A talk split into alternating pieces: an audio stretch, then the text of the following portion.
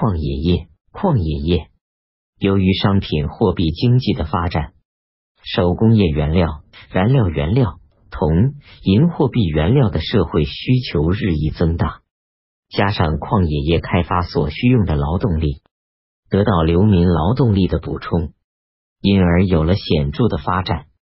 首先是采煤业的发展。中国是世界上最早用煤做燃料的国家。明代的煤已应用于普通居民的日常做饭和手工业加工，极为普遍。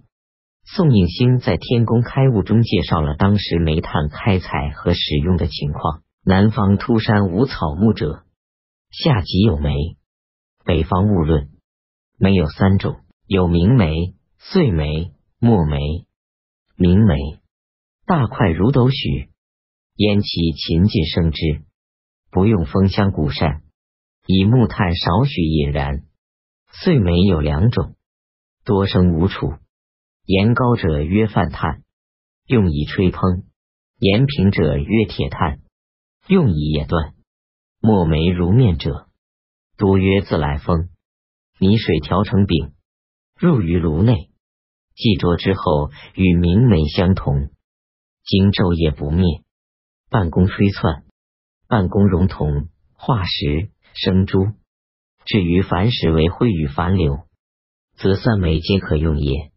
天工开物卷中，凡石各地开采的煤矿有：南直隶河州的寒山县牛头山煤矿，北直隶顺天府昌平州白杨口煤矿，京师的西山煤矿，山西太原府平定州煤矿。京师西山煤矿的煤是北京城市居民日常生活的主要燃料。当时找矿还仅凭有经验的矿工从土面能辨有无之色，然后掘挖初见煤端时，毒气瓦斯灼人，有将巨竹凿去中节，尖锐其末，插入炭中，其毒烟从竹中透上，或一井而下。炭纵横广有，则随其左右扩取，其上之板，以防压崩耳。天工开物卷中，凡时可见当时采煤技术，已经基本解决排除矿中瓦斯，以防止中毒和爆炸；用木支架，以防冒顶等问题。这在世界煤炭开发史上有着重要的意义。炼钢冶铁业有长足的进步，铁产量有相当大的提高。山西是冶铁业兴盛省份。明初，山西铁客官定额为一百一十四万六千九百十七斤。明会典卷一九四，天顺五年（一四六一年），山西阳城铁冶每年刻铁不下五六十万斤。如按课税率十五分之一计算，这时山西阳城的铁产量每年已达七百五十万乃至九百万斤左右，比明初提高了七八倍。著名的遵化官营铁厂在规模上更加宏大。正统三年（一四三八年），有烧炭人匠七十一户，供木炭十四万三千七十斤。陶铁砂人匠六十三户，供铁砂四百四十七石三斗，铸铁等匠六十户，并征集附近州县的民夫六百八十三名，军夫四百六十二名。顺天、永平两府的轮班匠和法司送到的炒炼囚犯，也在场公办柴炭、铁砂和炼铁劳作。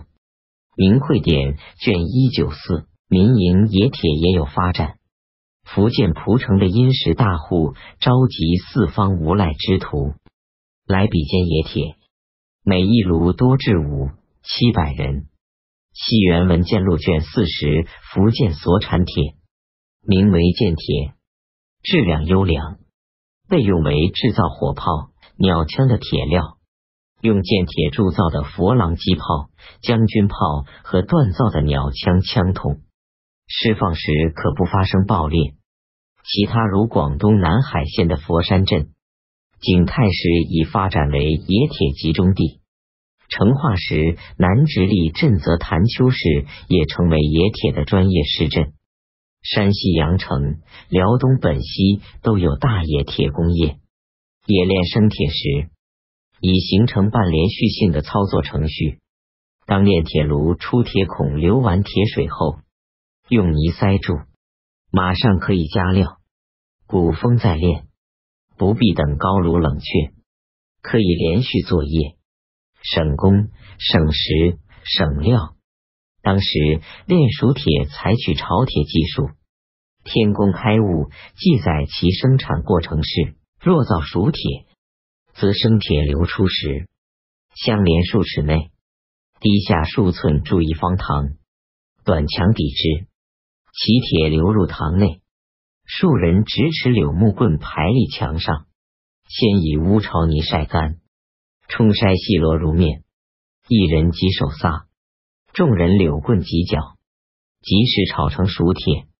天工开物卷下，五金钢的用途主要是制造刀锋，应用的方法是灌钢法，用熟铁打成薄片，如指头阔，长寸半许，以铁片数包坚紧，生铁安置其上，又用破草履盖其上。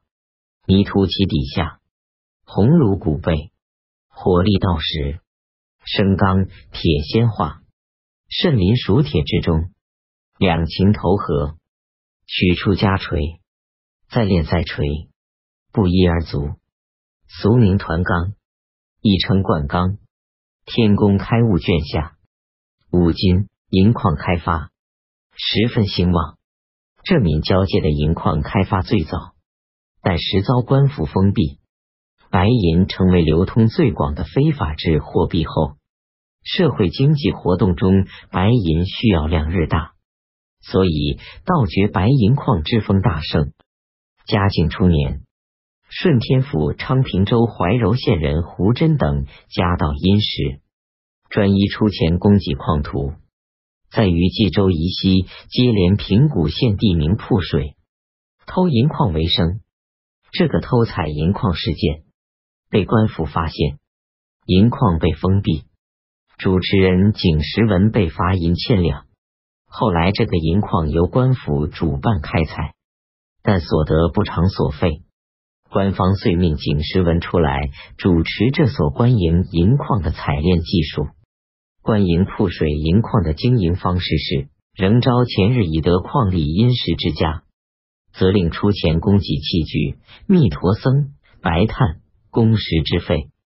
千冲素有身家，旧时曾做矿土为首者，以为矿甲，报出平日所率善事矿脉。